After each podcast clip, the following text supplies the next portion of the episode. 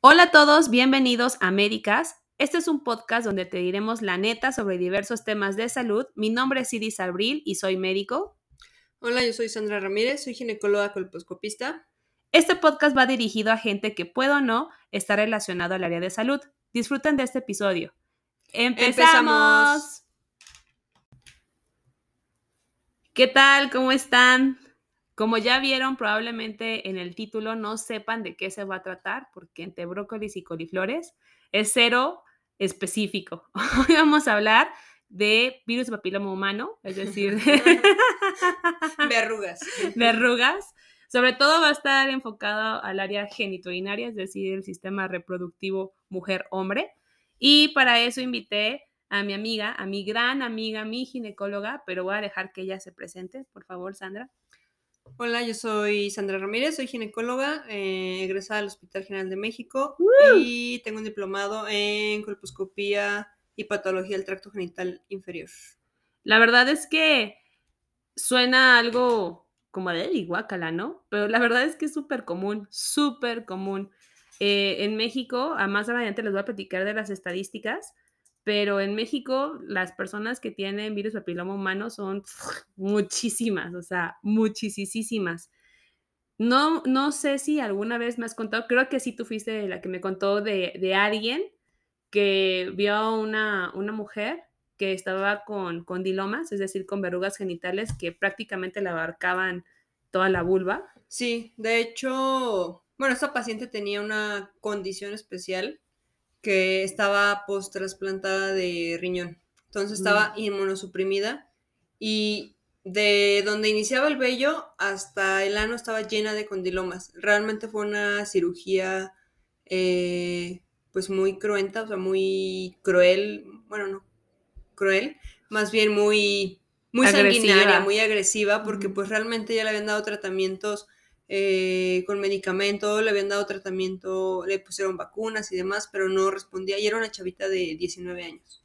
No, es que sí, sí está horrible, porque, o sea, esas son las verrugas que se ven, pero, o sea, hay virus de papiloma que no hacen verrugas.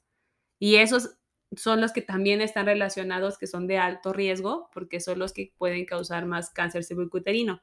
No, hay muchísimos, más de 200 tipos de virus de papiloma humano y solo treinta y tantos son eh, de alto riesgo o algo así, ¿no? Eh, ¿Qué afectan al tracto genital inferior? Más Ah, o sí. menos son, pues se dice que hay como 30, pero la verdad es que es más de 30 sí hay, ¿ok? Porque cada día se están descubriendo diferentes tipos de BPH. Y de los de más alto riesgo son aproximadamente 14, 16 tipos de BPH, son los de alto riesgo, quiere decir que tienen mayor potencial para producir cáncer. Ese es el riesgo de, del virus de papiloma humano, que justamente no es de que solamente se ve feo, sino de que se puede convertir en cáncer cervicuterino y eso está horrible. O sea, hay, hay gente, hay mujeres que tienen toda su vida sin hacerse un papá Nicolau, una colposcopía, porque tienen miedo, porque creen que les va a doler, porque miles de ideas y es tan fácil detectarlo, ¿no? O sea, es menos de cinco minutos. De hecho, yo creo que el cáncer cervicuterino se erradicaría si realmente eh, en los países en vías de desarrollo tuviéramos la cultura de que todas las mujeres se tienen que hacer su papá Nicolau. Cuando detectas a una paciente con una lesión de bajo grado, que digamos es muy inicial, pueden, eh, bueno, depende de la mujer, del tipo de BPH y demás. Si es una mujer que tiene, no sé, diabetes, este, y alguna otra enfermedad que la pueda inmunosuprimir, pues va a avanzar más rápido el cáncer, pero pueden pasar hasta años de que te encuentran una lesión a que se convierta en un cáncer. Entonces, por eso el Papa Nicolau es cada año en países en vías de desarrollo. Hay países primermundistas que ya los están aplazando cada tres, cada cinco años, porque saben que la paciente pues iba a ir. Entonces, si este año el Papa Nicolau tiene una baja sensibilidad y una alta especificidad, ¿qué quiere decir esto? Que si se detecta una paciente eh, enferma, es decir, se detecta un Papa Nicolau positivo, es muy probable que no haya error. Y si el Papa Nicolau está negativo, es probable o hay más posibilidades de que sea un falso negativo. Entonces, Sí. eh, pues por eso es importante hacerlo cada año. Es una prueba demasiado barata y realmente este, puede ayudar a salvar muchas vidas. Sí, justamente eh, investigando un poquito de este bicho, vi que en 1983 un grupo de investigadores del Instituto de Virología de la Universidad de Friburgo descubrieron la asociación entre el virus de papiloma humano y el cáncer cervicuterino. Este hallazgo le dio a todo el equipo el Premio Nobel de la Fisiología o Medicina en el 2008.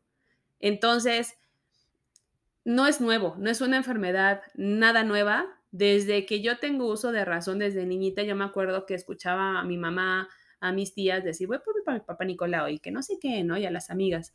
Y cuando yo hice mi servicio social y cuando roté por ginecología, yo tenía pacientes de 70, 60 años que me decían, a mí no me vas a hacer eso. O sea, renuentes y yo, pero ¿por qué no? En pleno 2000 es y, y que todavía haya esa desinformación o incluso por machismo de mi esposo no me va a dejar que me meta en otra Exacto. cosa. De hecho, recientemente, bueno, cuando estuve yo haciendo el diplomado de colposcopía, estaban haciendo eh, un estudio en el cual se hacía una PCR tomada por la misma paciente. Es una muestra. La PCR es una prueba genética, como las de COVID. Últimamente se ha popularizado por el COVID, pero se puede hacer PCR pues, de virus, de bacterias que son de, de difícil detección. Entonces, la PCR lo que va a buscar son partes de los genes de, del virus. Entonces, lo que pueden hacer en este caso es que le mandan a la mujer, es una especie como de, como una estalactita, de las que están en las cuevas, así, este, de un material de, no sé, es un plástico, ¿no? Un, un acrílico. Y la mujer sola introduce en vagina el, esta estalactita, no me acuerdo cómo se llamaba, le dan vueltas, se mete en un líquido y se manda por correo. Eso se hace en muchos países ya eh, de, pues, de Europa. En Estados Unidos todavía no, pero en Europa sí ya es una prueba que es este, la autodetección. Entonces, aquí se estuvo probando en México, este, se hizo un estudio. No se la tomaba la misma paciente, se le hacía una PCR tomada por personal médico y llegaba este, una enfermera y la enfermera le tomaba la prueba, pero sin así la mayor, ni poner un espejo ni nada, solamente así tomar la prueba y estaban comparando si tenían la misma este, eficacia para detectar este BPH. Pues sí, pues sobre todo para ese tipo de población que están renuentes a ir con un ginecólogo a una exploración ginecológica con algún médico, incluso enfermeras también hacen estos estudios de Papa Nicolau. De hecho, en los pueblos muchas veces las enfermeras son las que ya lo saben para que más maridos acepten Exacto. que sus esposas, que no debería ser así, pero tristemente vivimos en un país machista. Sí, exactamente. Estaba justo siguiendo hablando de, del BPH, de la investigación, que la infección, como dijo Sandra, puede evolucionar de forma asintomática. O sea, usualmente esta enfermedad no da ningún síntoma. No es como cuando hay alguna infección por algún hongo o bacteria que tengo comezón y flujo. O sea, puede ser completamente asintomática. Y cuando lo detectan, probablemente ya está en una fase de cáncer, ¿no? Una lesión premaligna, una neoplasia. Pero hasta el 91% de los casos puede ser eliminada esta infección por el sistema inmunitario. Esto más o menos, por ejemplo, si tuvo contacto con alguien, la paciente está sana y en los siguientes tres años puede que lo elimine. Ahora, si nunca se hace estudios, y de esto también es bien subjetivo, súper subjetivo. De hecho, estos porcentajes son principalmente en mujeres menores de 30 años. Eh, mujeres mm. mayores de 30 años, le detectas una lesión y inmediatamente decides hacer tratamiento mujeres menores de 30 años, eh, las vigilas. O sea, dices tú, ok, te encontré en tu papá Nicolau alterado, tu colposcopía alterada, te voy a dar este, te voy a estimular tu sistema inmunológico comiendo bien, que hagas ejercicio, eh, te doy ácido fólico, alguna otra vitamina, y la revisas nuevamente en seis meses. Si la lesión se redujo en un porcentaje eh, o ya no aparece, pues ya, va en buen camino.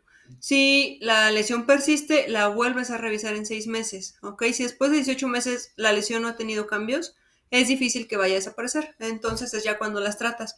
Pero de hecho, por eso cuando llegan a la consulta, si pacientes de 20 años que me dicen, ah, este sí, me trataron por BPH cuando tenía 19 años, 18 años, sí me da un poquito así como de que digo, ¿quién la trató? O sea, puede ser que ella solita iba a resolver su sistema inmunológico la, la infección y pues le hacen un tratamiento innecesario. Entonces. Sí, claro. Es que también las guías creo que han cambiado mucho. O sea, a lo mejor para ese momento era lo indicado, ¿no? Era lo, últimamente investigado. Pero afortunadamente vamos investigando más, se va estudiando más del tema, porque en el mundo y más en países en vías de desarrollo es algo súper común. En México, en el año 2018, el cáncer cervicuterino tenía una incidencia aproximadamente de 11 por cada 100.000 mujeres y una tasa de mortalidad de 6 por cada 100.000 mujeres. Actualmente la Organización Mundial de la Salud, la OMS, estima que el 70% de casos y de lesiones precancerosas del cáncer del cuello uterino son causadas por los tipos 16 y 18. Así es. Y la OMS calcula que en el 2018 cerca de 311 mil mujeres fallecieron por cáncer cervicuterino.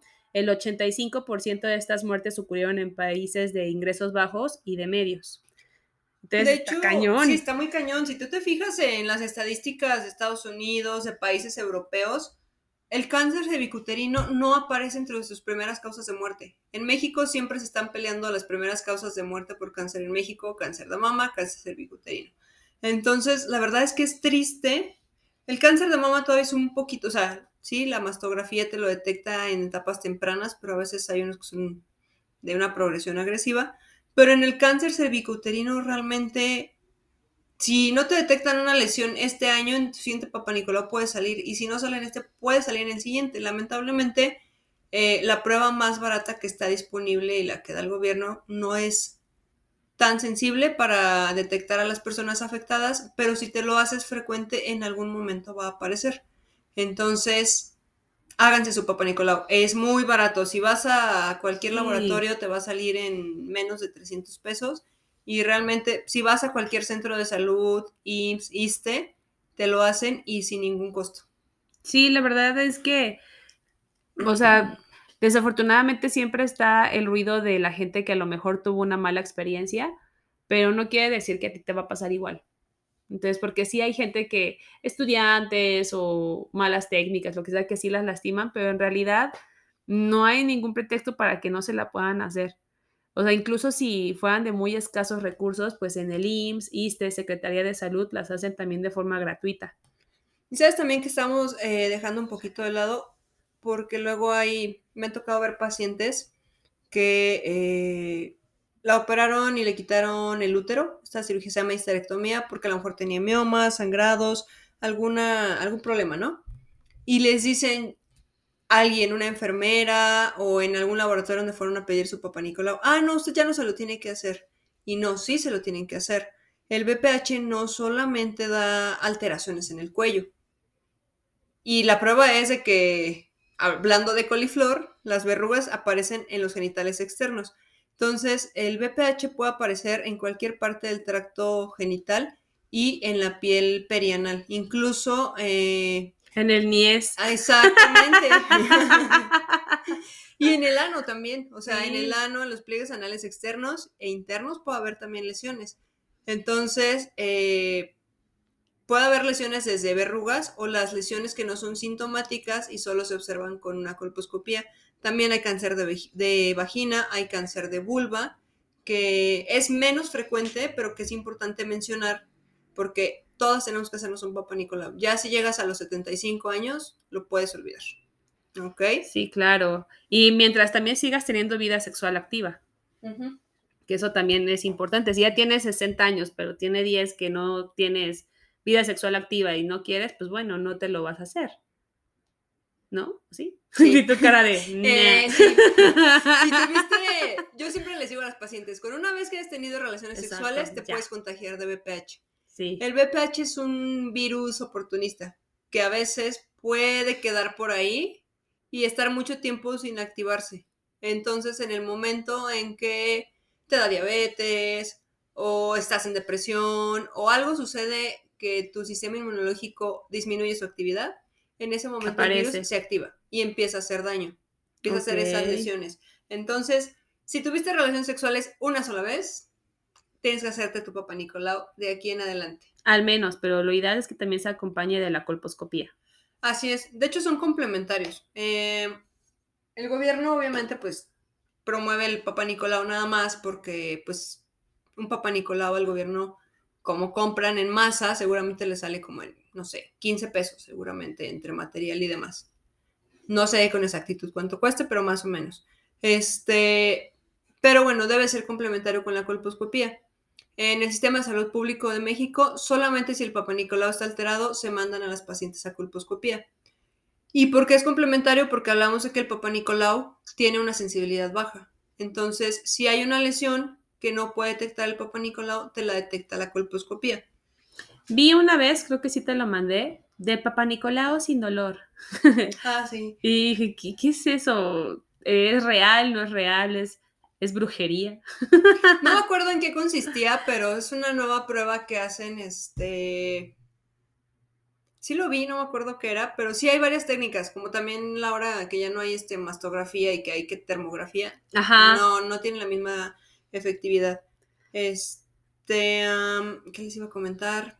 Ah, otra cosa importante ahorita que tocamos la colposcopía, porque luego cuando les explico a las pacientes esto, me dicen así de, bueno, y si entonces el Papa Nicolau no es tan bueno, ¿por qué no nos hacen mejor solamente colposcopía? Porque el, el BPH puede estar adentro, en el cuello, en la parte más interna del cuello, y que no lo veamos. Y ahí solamente podemos acceder con el cepillito del Papa Nicolau. Entonces, sí son complementarios. Hay que hacerse los dos cada año. ¿Algún, por ejemplo, si están menstruando, pueden hacérselo? La colposcopía sí, pero el Papa Nicolau no. Entonces, mm. Lo mejor es acudir al Papa Nicolau sin eh, haber tenido relaciones sexuales tres días antes, porque luego por ahí sale en la laminilla reporta de espermatozoides. ¿Por qué será? este, sin haberse aplicado medicamento vaginal los cinco días previos, ¿ok? Si traes una infeccióncita y te aplicaste unos óvulos, deja pasar unos cinco días. Y sin ir sangrando ni haber sangrado los últimos tres días. O sea, si todavía tenías un poquito de manchadito ayer de tu menstruación y hoy ya nada, hay que esperar tres días porque cuando ponemos el espejo ahí hay residuos todavía de, sangre. Sí, claro. estaba viendo de que hay factores de riesgo que te pueden predisponer a que adquieras, bueno, no que adquieras, sino que mejor se desarrolle más el virus papiloma humano si es que te contagias, que son empezar vida sexual activa a temprana edad, tener múltiples parejas sexuales, que tengan muchos hijos, antecedentes de infecciones de transmisión sexual, eh, tener un primer parto antes de los 18 años de edad y los factores sociodemográficos, como dijimos desde el principio, ¿no? Eh, pacientes que a lo mejor con bajo nivel de educación escolar, bajo nivel socioeconómico, deficiencias nutricionales y, como siempre sale, el cigarro. Así es, pues bueno, el cigarro que te ocasiona te altera ahí todos los epitelios, desde no solo el la boca, las manos, la garganta. Entonces el cigarro es muy tóxico, no fumen. Es veneno. Pero, pues en general lo que vemos asociado es un virus de transmisión sexual, entonces obviamente entre más parejas sexuales, más riesgo tienes de tenerlo.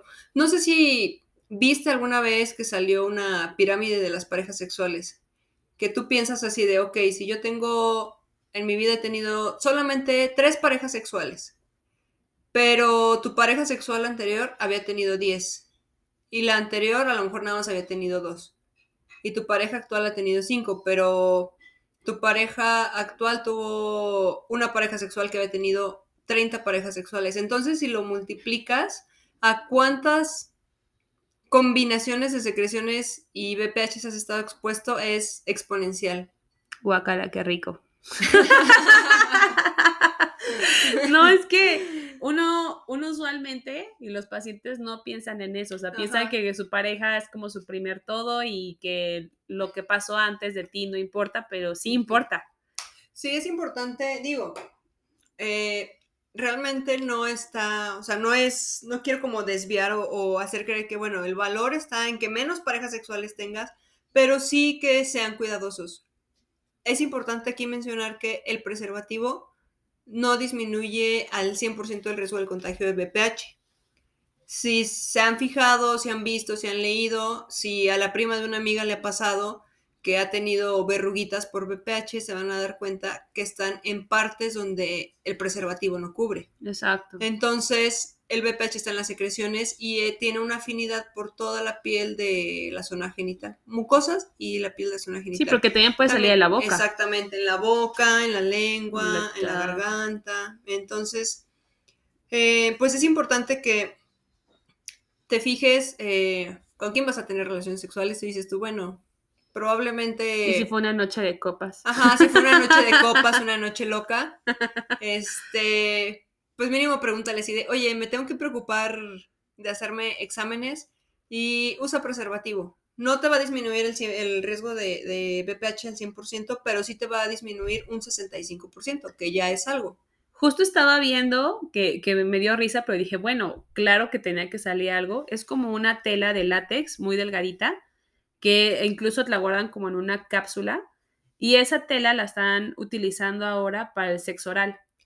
Ah, sí, he visto. Eran. Bueno, no eran telas, pero vi así como. Como condones para dedo, como condones para lengua. Que dije así de, ok, dije, no me imaginé que fueran a existir, pero qué bueno que pues ya que están pensando. exactamente. Que dicen que no, no disminuye la sensibilidad ni nada, pero sí me, me imagino así, ay, déjate con mi pedacito de látex. que, o sea, está bien, o sea, está bien, qué bueno, ojalá que sí lo estén utilizando, ojalá que se haga popular. Y les iba a decir que en México, el país que tiene estadísticas con BPH de alto riesgo, o sea, con más, es mi querido Nayarit. El país. El país. Ya es, independiente. un país independiente. Perdón, el Estado mis dos segundos de no lucidez que me pasan todo el día. Pero sí me impresionó, dije, o sea, Nayarit, bueno, este fue un metaanálisis que igual se hizo en el 2018 y este, de, fue en Nayarit el 82% de prevalencia de BPH de alto riesgo. O sea, ¿qué onda? De hecho, pues es la infección de transmisión sexual más común, pero sí es preocupante que sea de alto riesgo. O sea, quiere decir que están hay muchísima gente con riesgo mayor de tener cáncer. No quiere decir el bajo riesgo, el virus de bajo riesgo, que no puede desarrollar un cáncer. También puedes desarrollar un cáncer, pero es menos probable. Las posibilidades son menores porque el virus es menos agresivo. Entonces, pues sí, gente de Nayarit, si vas o alguien que vaya de vacaciones a Puerto Vallarta, a Nuevo Vallarta, a Guayabitos, a Sayulita, cuídense, tengan mucho cuidado con los locales. Sí, justo también me, o sea, me puse a pensar, ¿no? Yo me acuerdo, yo hice mi servicio social en Nayarit. Dices, me preocupé. Me preocupé, no. No, pero es que sí nos pedían muchísimos papanicolaos, pero o sea, en el servicio social, de verdad muchísimos. Y en la región donde yo estaba, me acuerdo que una paciente huicholita sí salió con caja de y murió. O sea, se murió porque ya estaba, cuando la revisé era su primer papá Nicolau y ahí todo se veía muy mal, o sea, muy, muy mal. Y justo por ese caso, yo había pensado que a lo mejor por ese caso me exigían tantos papá Nicolaos en mi zona, pero pues ahora también veo que hay una explicación estadística. Pues sí, la, la incidencia de incidencia y prevalencia de cáncer bicuterino en Nayarit ha de ser alta. Y ha de ser de los estados, de los países con más mortalidad. con más mortalidad por, por, BPH. Oye, ¿y qué onda con, con la inmunización, las vacunas que están poniendo? ¿Quiénes se la deben poner? ¿Quiénes no? Toda persona que en algún momento de su vida puede tener vida sexual activa. o sea, toda persona que nazca se la debe de poner. En México el sistema de salud está aplicando la vacuna solamente en niñas de 9 a 14 años. No creo si 9 a 14 o de 9 a 15. Pero en realidad se puede poner en mujeres, bueno, mujeres y hombres de 9 a 45 años. Y no, no es porque después de los 45 años te haga daño o no te haga efecto, simplemente que hasta el momento no se han corrido estudios que nos digan eh, cuántas dosis son necesarias para alcanzar la efectividad máxima después de los 45 años. No nos han dicho también este, si las personas mayores de 45 años que se las ponen tienen que ponerse un refuerzo. Hasta el momento no hay estudios, pero pues te puedes aplicar si tienes 50 años, no te va a hacer daño, aplícatelo. Si tienes 20 eh, años, aplícatelas. El esquema es diferente en niñas y en, bueno, en niñas, niños y, este, y en adultos, ¿ok? Las niñas o niños son dos dosis y con eso alcanzas el potencial porque, bueno, el sistema inmunológico de los menores de 15 años, pues, es todavía muy activo. Y en personas mayores de 15 años hay que aplicárselas eh, tres dosis, una hoy, una en dos meses y una en cuatro meses de la segunda. Entonces, hombres también, yo tengo un hermano de 19 años y yo lo vacuné a sus 17 años. Dije antes, no sé si ya es sexualmente activo o no, pero mínimo sí le puse sus vacunas porque, pues sí, debe de vacunarse hombres y mujeres. Si todos nos vacunáramos, disminuiría muchísimo el riesgo de eh, desarrollar cáncer y la incidencia de verrugas y demás. ¿Y hay algún estudio para hombres, justo como Papa Nicolau para mujeres, pero un estudio de hombres para detectar si ellos tienen BPH? Sí, se llama androscopía, penescopía, y igual que en, este, en la colposcopía, se aplica eh, ácido acético para buscar alguna lesión, se observa con el colposcopio. Eh, ¿Cuál es el problema? muchos hombres están negados, una, a que alguien les vaya a ver, a tocar, a manipular su órgano más importante. Su miembro, su parte, el pilín. Pero este, realmente es muy útil y por lo menos en las pacientes que tienen un virus de alto riesgo, es importante que la pareja, si la pareja tiene el virus activo y ya tratamos a la paciente, la paciente se va a volver a activar. ¿Ok? Entonces, mm. pues es importante que se revisen a los dos. Yo les digo, seguramente tu pareja ya tiene, pero pues hay que ver que no tenga una lesión. En los hombres, la mayoría de las lesiones son verrugas, que son ocasionadas por virus de, bajo riesgo. Pero sí puede haber lesiones eh, también que sean asintomáticas o a veces es común en mujeres y en hombres, por ejemplo, las mujeres en la vulva, que dan síntomas así muy vagos, así comezón en cierto sitio específico de la vulva, o del pene y ya. No tiene nada más, nada más de repente ahí les da un poquito de comezón en ese sitio. Y es un sitio específico siempre. Y ya le haces una penescopía y encuentras que tiene ahí una lesión y bueno, hay que tratarlo. Em, ¿Y eso lo hace el ginecólogo? ¿Tienen que ir con el urólogo? Tiene que ir con alguien que sepa de colposcopía. No todos los mm. gines este, hacen colposcopía, no todos los urólogos hacen colposcopía se puede hacer eh, en la mayoría de los cursos de los ginecólogos, al menos a mí sí me enseñaron a hacer, eh, hacíamos penescopías, anoscopías también. Eh, entonces, realmente pueden ir con, con, cualquier persona que sepa de colposcopía. ¿Qué otra cosa? Algo les iba a comentar. Continúa y ahorita me acuerdo. Pues las lesiones de, de BPH en hombres también pueden causar cáncer, ¿verdad? Sí, cáncer de pene, cáncer en el escroto. Lo más frecuente, pues es cáncer de pene. Y el cáncer de pene, si hay un hombre escuchándolo, sí, te cortan el pene. Y por eso, si te ves una verruguita, ve a revisarte. Si ya no lo haces pensando en el bienestar de tu pareja, en tu bienestar, piensa en que te van a cortar, cortar. el cíclope.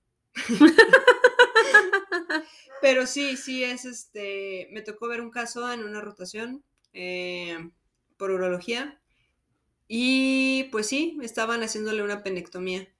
Realmente, o sea, se dejan por miedo. Igual es lo mismo, es este estrato socioeconómico bajo, eh, nivel este, de escolaridad bajo, personas que vienen de lugares alejados, que han de decir, no, ¿cómo voy a ir a que me revisen? Porque realmente, o sea, parecía un pedazo de coliflor, o sea, de verruga sobre verruga sobre verruga a lo mejor la gente ya no va a poder volver a comer coliflor, pero imagínate un pedazo de coliflor así, verruga sobre verruga sobre verruga, y pues sí, obviamente le hicieron una penectomía.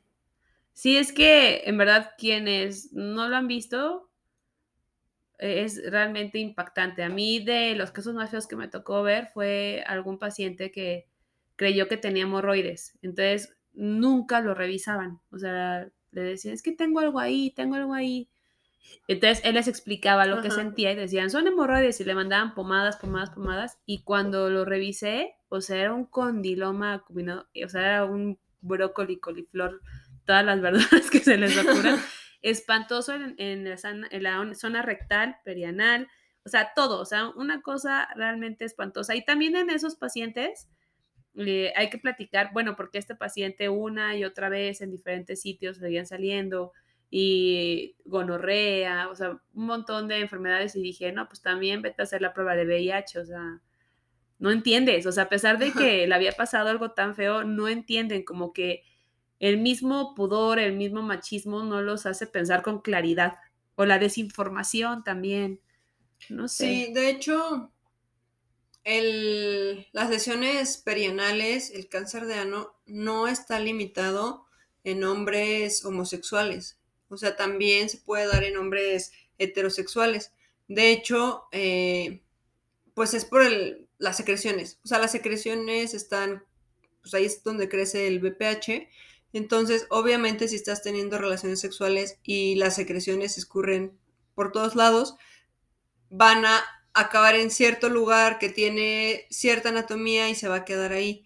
Entonces, hombres, si tienen eh, eh, condilomas, verruguitas, y a lo mejor dices tú, van a dudar de mi orientación sexual por eso. O sea, no, no es algo, es realmente común que hombres heterosexuales tengan lesiones perianales. De hecho, seguramente los hombres homosexuales tienen seguramente mayor cuidado, mayores técnicas con esto, porque pues ya saben que pues puede implicar pues, estos riesgos. ¿Y los pacientes que están circuncidados pueden tener menos riesgo de contagiarse o más? Menos riesgo. Sí hay menos riesgo de, contagiarse eh, de BPH. Eh, no soy uróloga, pero sí tiene que ver ahí con que pues guarda menos humedad, y a lo mejor si están, si no están circuncidados, simplemente es cuestión de, higiene. Porque también en esa rotación de urología vi unas cosas asquerosas en hombres no circuncidados. O sea, eran placas de esmegma, o sea, maloliente, o sea, era horrible. De hecho, dije, qué bueno que no soy urologa. Por eso me hice ginecóloga. ¿Para qué me mandaron aquí? Dios mío, esto yo no lo quería. El uso del condón debe ser durante toda la relación sexual, incluyendo roces, fricciones, eh, sexo oral, anal, vaginal. Por donde sea que los genitales van a pasar, deben estar protegidos. Sí, sí, porque luego es así de que lo usan solamente cuando, ah, sí, ya, este, a lo mejor así roces, frotes, incluso penetración, y ya a la mitad, al final de la relación sexual, se ponen el condón. Y no, debe ser desde el inicio. Ya hablamos que va a disminuir hasta un 65%. Si no lo usan adecuadamente, pues, ese 65% se convierte en un 5%. Sí, es que usualmente el condón lo están usando por no querer embarazar, pero ese es el menor de los problemas, sinceramente. O sea, VIH, gonorrea, sífilis, virus papiloma humano, luego cáncer. Chancro, sí, este... Gonorrea multiresistente. Ese sí está horrible. ¿Y de tratamientos? ¿Qué hacer? Tratamientos. Eh, pues una, comer bien, hacer ejercicio para que mejore tu sistema inmunológico y si eres menor de 30 años, pues puedas tu sistema inmunológico llevar más fácil esa infección. Si tienes verrugas, hay que quitar las verrugas. Eh, se pueden, hay diferentes tratamientos. Pueden cauterizarse con eh, un electrocauterio, que es como un bisturí eléctrico con, con energía. Pueden con medicamento, ¿ok? Hay diferentes medicamentos. Hay medicamentos que son más agresivos, hay otros que son menos agresivos hay medicamentos para uso solamente en el consultorio. Eh, actualmente hay muchos tratamientos. Hay cremas incluso que te puede dar tu médico y puede estar monitorizando cómo vas para que te lo pongas en casa. ¿Ok? Y esto es hablando de verrugas, o sea... De lo que se ve. Exactamente, de lo que se ve. Cuando haces tu colposcopía y tu papá Nicolau y sale una lesión que no es este, muy grande, que solamente se ve con estos estudios, eh, pues hay que quitarla. Si eres mayor de 30 años, hay que tratarla, o si eres menor de 30 años y tu lesión tiene más de 18 meses, pues, pues hay que tratarla. se puede cauterizar, por decirlo así, se llama electrofulguración. ¿Qué significa? Vamos a quemar esa zona y vamos a quemar eh, pues ese tejido junto con el BPH, esperando que en la cicatrización el tejido nuevo pues ya no tenga lesión. Por eso muchas veces se les da un margen, o sea, donde vemos la manchita de la lesión, quemas todavía un poquito más alrededor. Hay otro tratamiento en el cual es un corte de toda la superficie del cuello, es, es un corte de milímetros. Yo siempre a mis pacientes les doy un ejemplo y les digo, es un ejemplo para que te lo imagines fácil, pero es un ejemplo burdo. Como cuando vas al súper y compras el jamón y lo pasan por la cortadora. Así más o menos, es lo que hacen con el cuello. ¿Qué es lo que hacemos? Cortar toda la superficie del cuello. Este, y obviamente, pues ponerse las vacunas. ¿Ok? Las vacunas van a ayudar. Si ya tienes un BPH, te va a ayudar a. Bueno, no un BPH, un tipo de BPH. no tienes uno, tienes dos. Este, si tienes un tipo de BPH, te va a ayudar a evitar la recurrencia, es decir, que ese BPH que ya eres portadora esté dándote lesiones nuevamente. Incluso puede ser a veces eh, tan efectiva que tu PCR, la que busca fragmentos genéticos del BPH, puede salir negativa. Entonces, toda paciente que tiene una lesión, una verruguita por BPH, tiene que vacunarse. Y obviamente, pues un mismo paciente puede tener diferentes serotipos, diferentes tipos de BPH. Sí, sí, sí, sí, puede haber. Bueno, de hecho, haciendo ahí como un, regresando un poquito, lo ideal es vacunarnos antes de que tengamos una lesión, ¿no? Pero bueno, sí, he visto, yo creo que la PCR con más tipos de BPH que he visto es una que vi como con 5 o 6. ¡Ay, qué horror! Entonces, sí, por eso hay que ser más selectivos con quién tienes relaciones sexuales. Y, aunque nada más sea de monogamia, o sea, también. Exacto. Porque las, las mujeres, las esposas, luego tienen más eh, infecciones de transmisión sexual que una sexoservidora. Las sexoservidoras se revisan frecuentemente porque saben el riesgo en el que están, no todas, pero sí algunas.